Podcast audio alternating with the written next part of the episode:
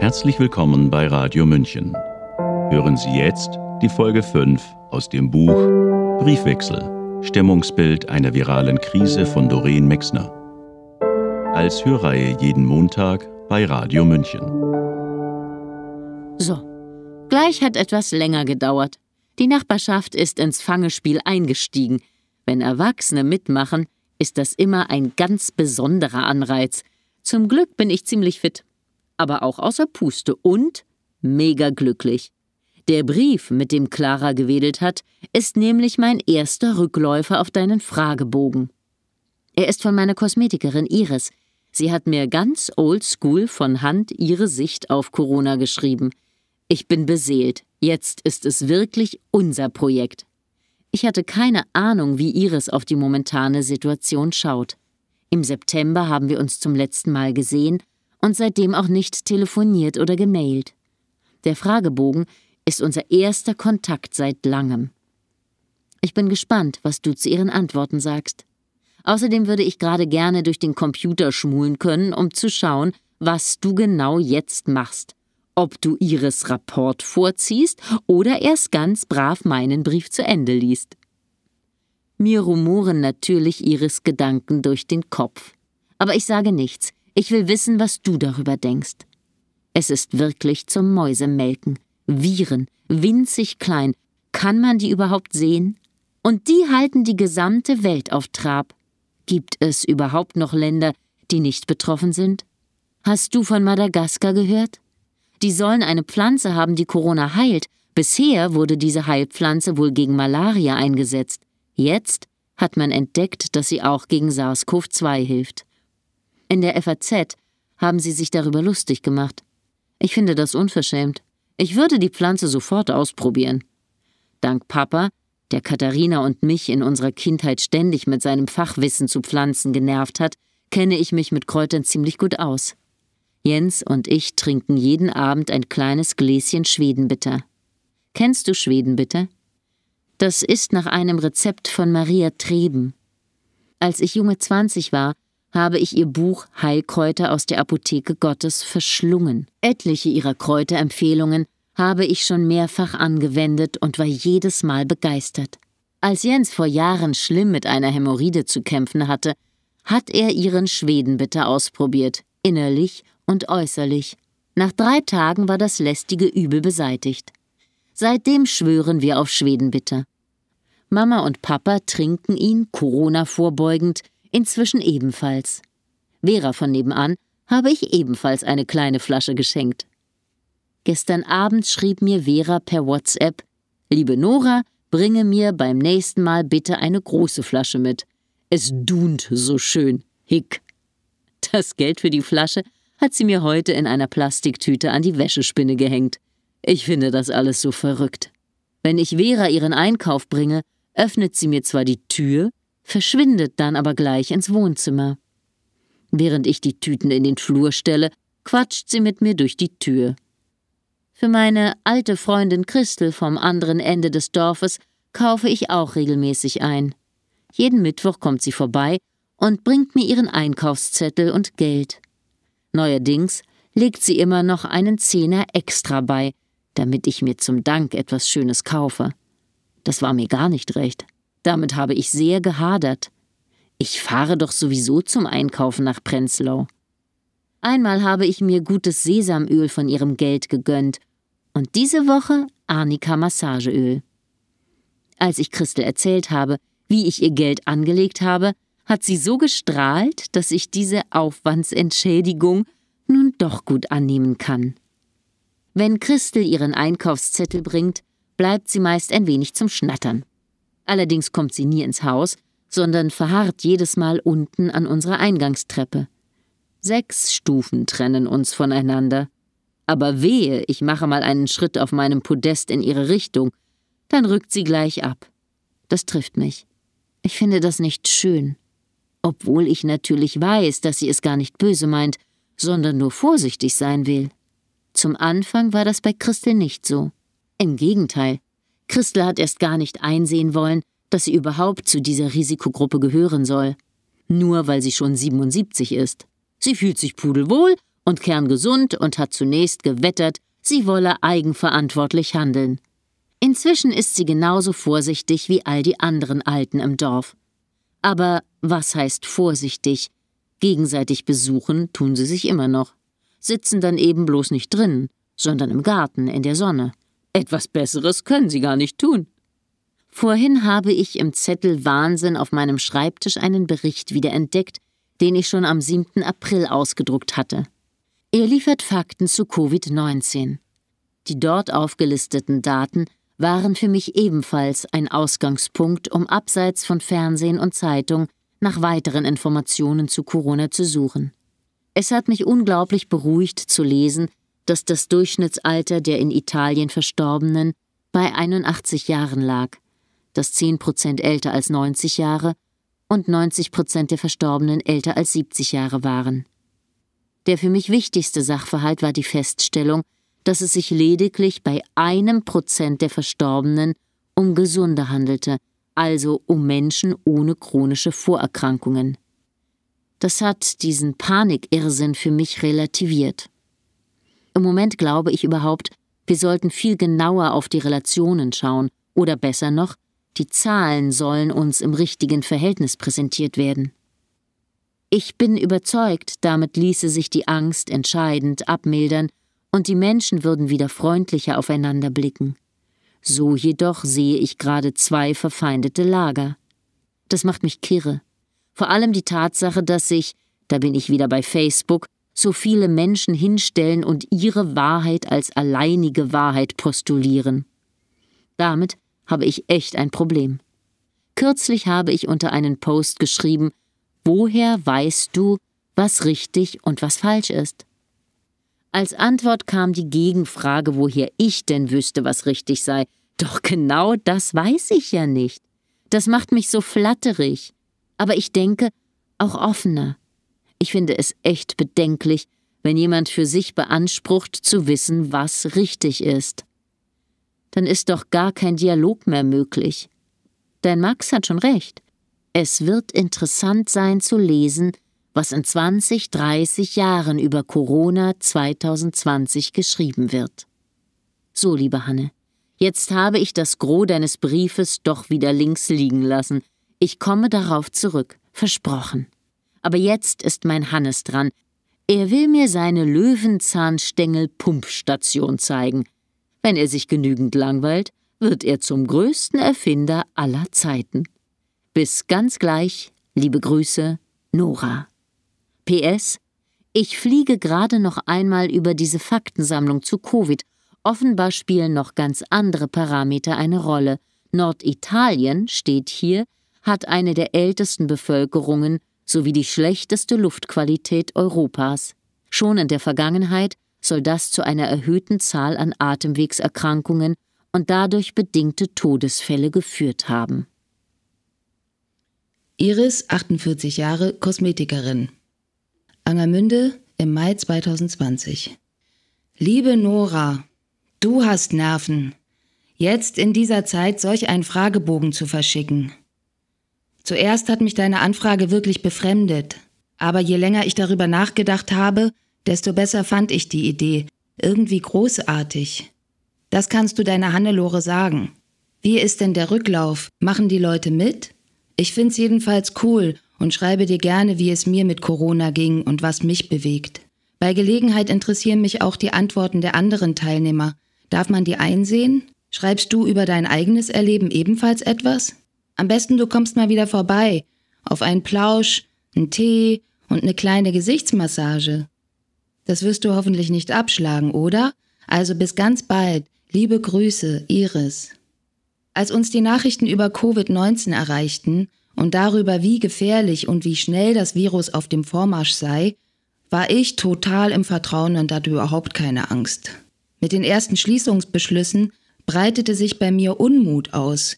Ich fühlte eine große Panikmache von außen und mich selbst sehr hilflos, weil ich dachte, jetzt werde ich in diesen Strudel hineingezogen, obwohl ich überhaupt nichts damit zu tun habe.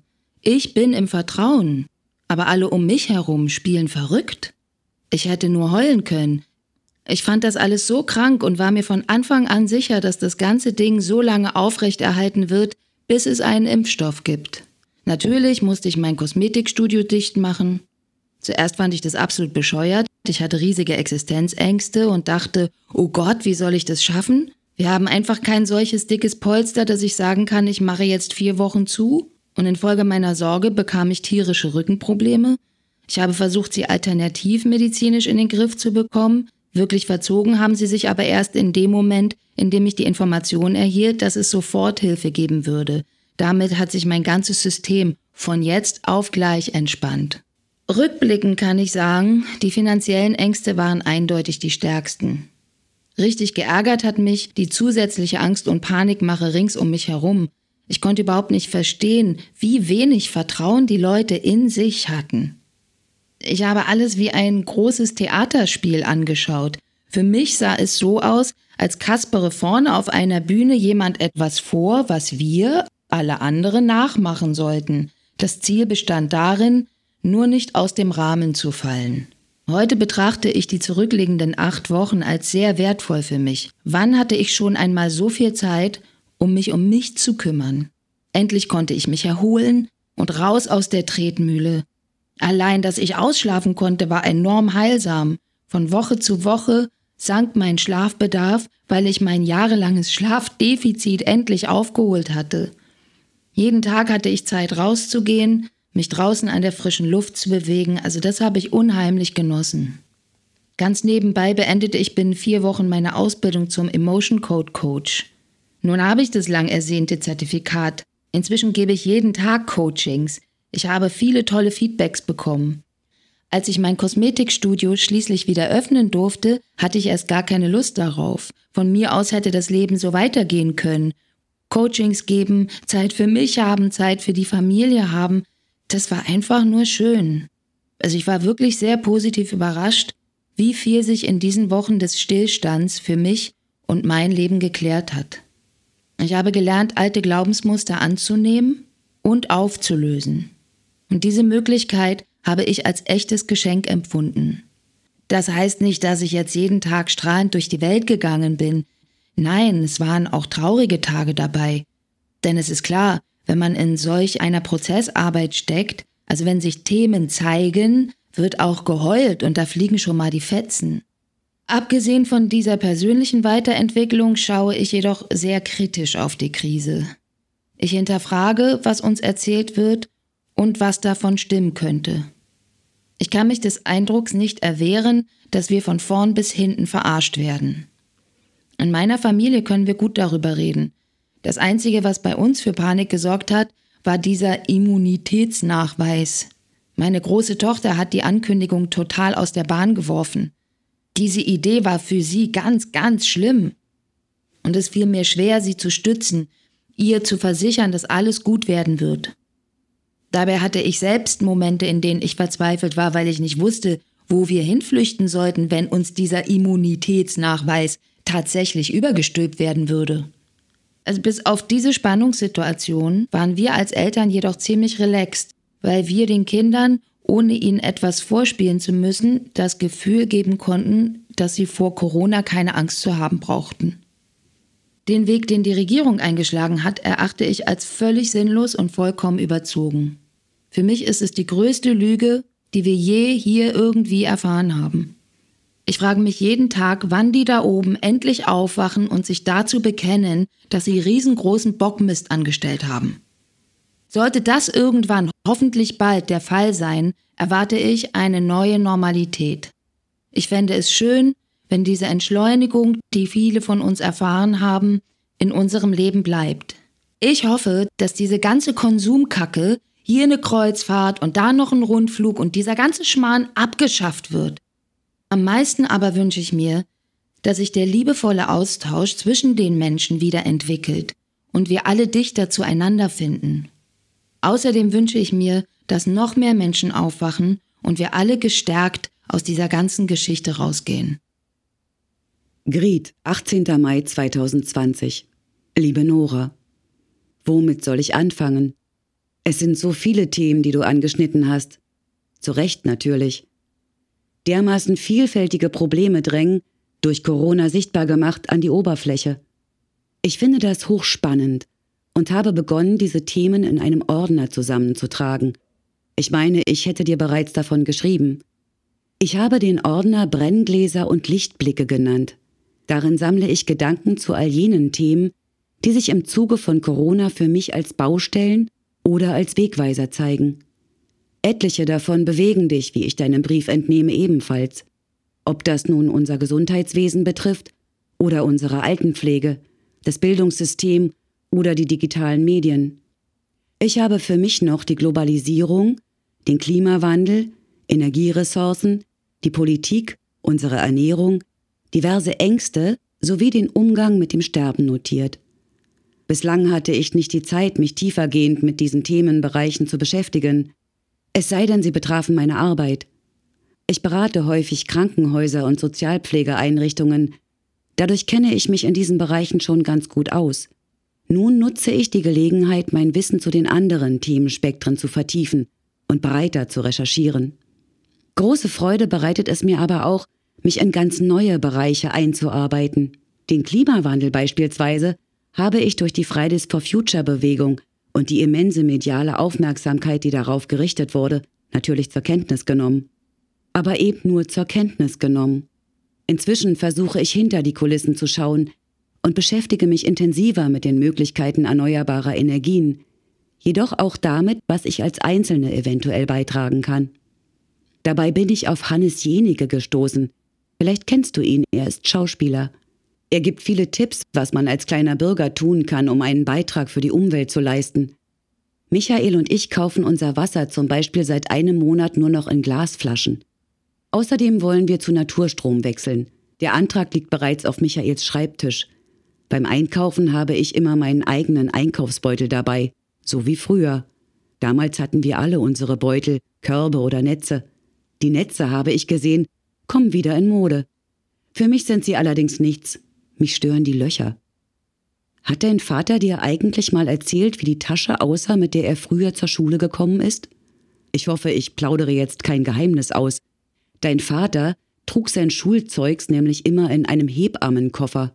Ich fand das urkomisch. Andererseits passte es zu ihm. Er war so anders, so ein braver, strebsamer, nicht so ein Schlitzohr wie die Jungs, die mir imponierten. An den Tagen, an denen er direkt von der Schule zum Hockeyverein musste, kam meist seine Mutter zur Schule und brachte ihm seine Trainingsausrüstung und den Hockeyschläger. Das fand ich befremdlich. Meine Eltern sind nie in der Schule aufgetaucht.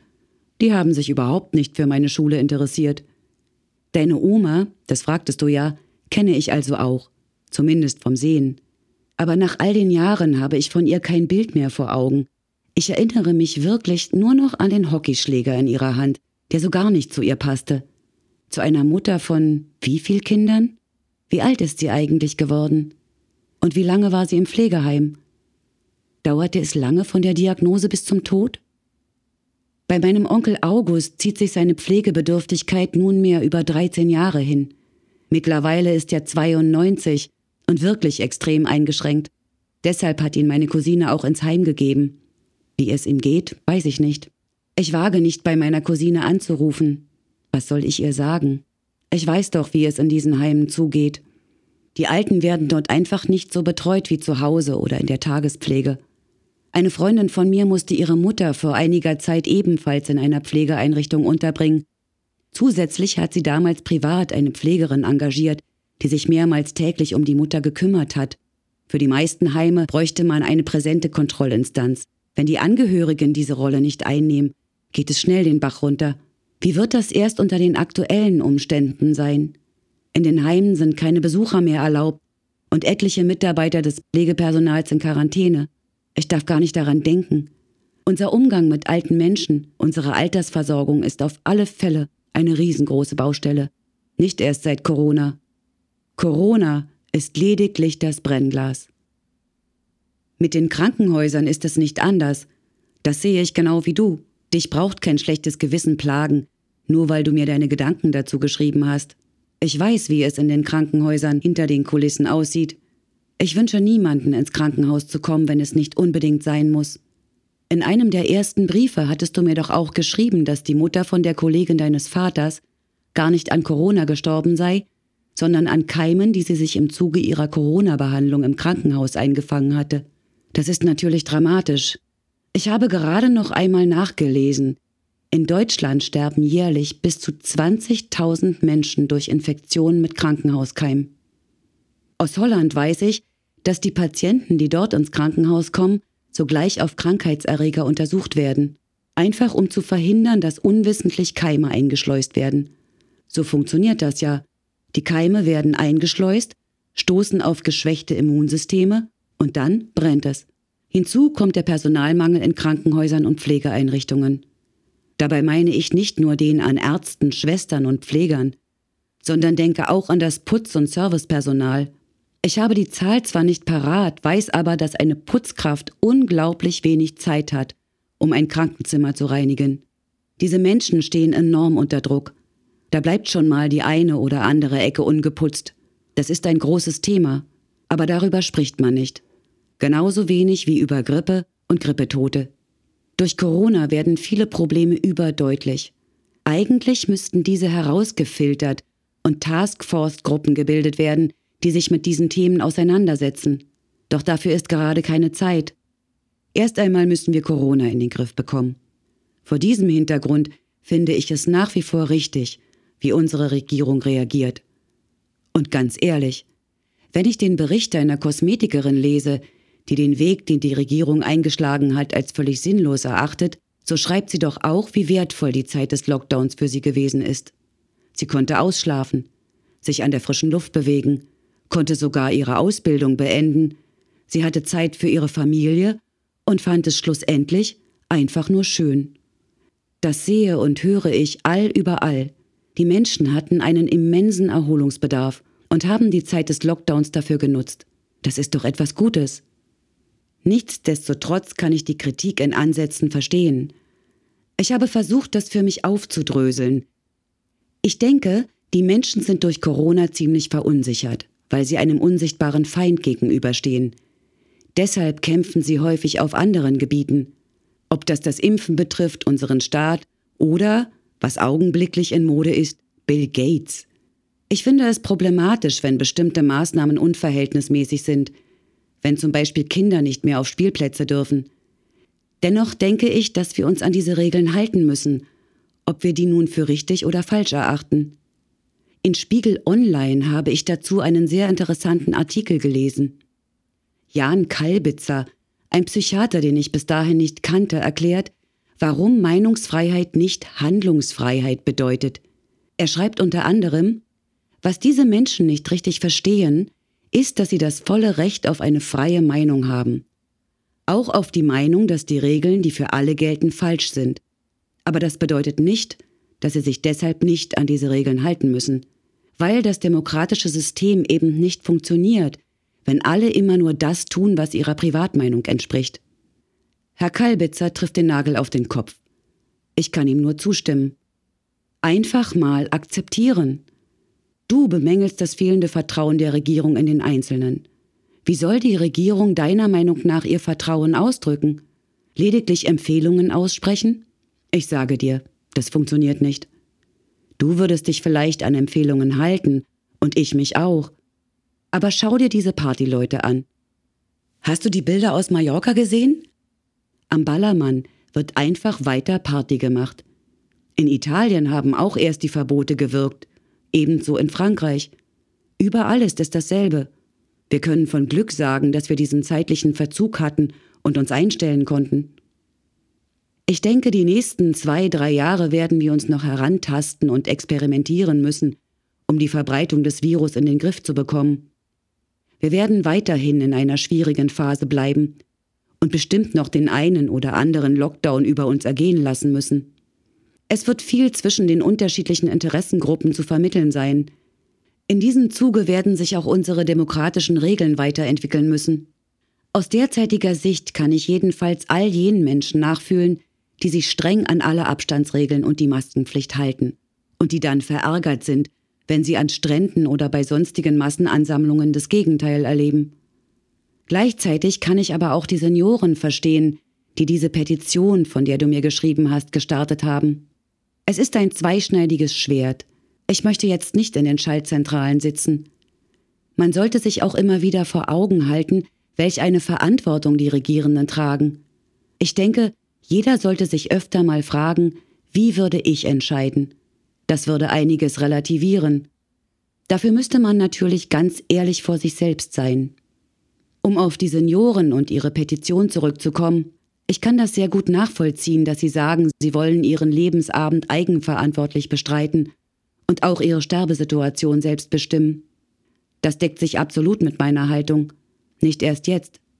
Ich fand es schon immer schrecklich, wenn in Sterbephasen keine Angehörigenbegleitung möglich war. Derzeit vervielfacht sich die Zahl der Betroffenen. Das ist wirklich schlimm. Der Vater meines Hausarztes ist wenige Tage vor seinem 100. Geburtstag gestürzt. Zum Glück hat er sich nur das Bein gebrochen. Aber die Familie dürfte ihn an seinem Ehrentag nicht besuchen. Allerdings haben sich mein Arzt und seine Kinder alternativ etwas Schönes einfallen lassen. Sie haben im Foyer des Krankenhauses alle zusammen gesungen und dazu Luftballons steigen lassen. Via Skype haben sie diese Aktion direkt nach oben ins Krankenzimmer gesendet, so dass sich der Vater live anschauen konnte, wie seine Familie zwei Etagen tiefer für ihn sang. Wenn du mich nun fragst, ob ich die Petition unterschrieben hätte, ich gehöre ja zu dieser Altersgruppe, bin ich ambivalent. Einerseits würde ich vielleicht unterschreiben wollen, andererseits, und diese Einstellung überwiegt deutlich, würde ich auf keinen Fall unterschreiben. Das hat mit meiner Vergangenheit zu tun. Aus dieser, meiner eigenen Geschichte heraus kann ich ganz klar sagen, ich will mit politischen Bewegungen und Parteien und auch mit Petitionen nichts mehr am Hut haben. Das habe ich alles schon einmal hinter mir. In dieser Hinsicht bin ich ein gebranntes Kind. Zu DDR-Zeiten bin ich wie unzählige andere ebenso von der SED instrumentalisiert worden. Das hat mir gereicht. Mit der Wende habe ich mir geschworen, mich nie wieder parteipolitisch missbrauchen zu lassen. Aber damals? Wie hätte ich mich winden sollen? Ich wollte Karriere machen. Während meines Studiums habe ich es noch geschafft, mich erfolgreich vor dem Eintritt in die SED zu drücken. Doch dann fand ich mich im Führungstrupp des Rektors der Hochschule wieder. Der Rektor als mein unmittelbarer Chef war es schließlich auch, der mich geworben hat. Zum damaligen Zeitpunkt gehörte ich schon eineinhalb Jahre zu seinem Trupp. Eines Tages bestellte er mich zu einem persönlichen Gespräch ein und fragte mich unmissverständlich, willst du hier promovieren? Natürlich wollte ich das. Daraufhin fragte er, ob ich nicht der Partei beitreten wolle. Was sollte ich sagen? Ich wurde sozusagen handverlesen vom Chef der Hochschule, sonst wäre ich nicht in die Partei eingetreten. Schön fand ich das nicht. In gewisser Weise habe ich damit aber auch nur eine angelernte und ungesunde Familientradition weitergeführt. Jetzt steigen wir aber tief ein. Willst du das? Bestimmt, so wie ich dich kenne. Ich habe mit großem Interesse dein Buch über die fast Hundertjährigen gelesen. Ich war sehr beeindruckt davon, was dir diese alten Menschen alles erzählt haben, ohne dass ihr euch kanntet. Und nun bemerke ich in unserem Briefwechsel meine große Lust, dir von mir zu erzählen und bin erstaunt über deine Fähigkeit, mich über diese Entfernung dazu zu bringen, mich dir zu öffnen. Da Michael und ich seit Samstag wieder in Gried sind, habe ich die Zeit, dir etwas ausführlicher zu schreiben. Meine letzte Woche war sehr ausgefüllt. Ich bin aktiv dabei, meine Unternehmensberatung auf Online-Füße zu stellen. Es bereitet mir ein unglaubliches Vergnügen, mich in diese für mich neue Materie einzuarbeiten. Natürlich strengt es mich aber auch an. Für diese Woche habe ich mir Erholung verschrieben. Nun sitze ich, wie du bei deinem letzten Brief, auf meiner Terrasse. Die Vögel zwitschern. Ich schreibe und denke und lasse meine Blicke schweifen und meine Gedanken. Sie hörten eine weitere Folge aus dem Briefwechsel. Stimmungsbild einer viralen Krise von Doreen Mexner. Eine Produktion des Mont Alto Veritas Verlages. Das Buch sowie das Hörbuch sind im Umland Verlag erschienen. Die nächste Folge hören Sie hier bei Radio München nächste Woche zur gleichen Zeit.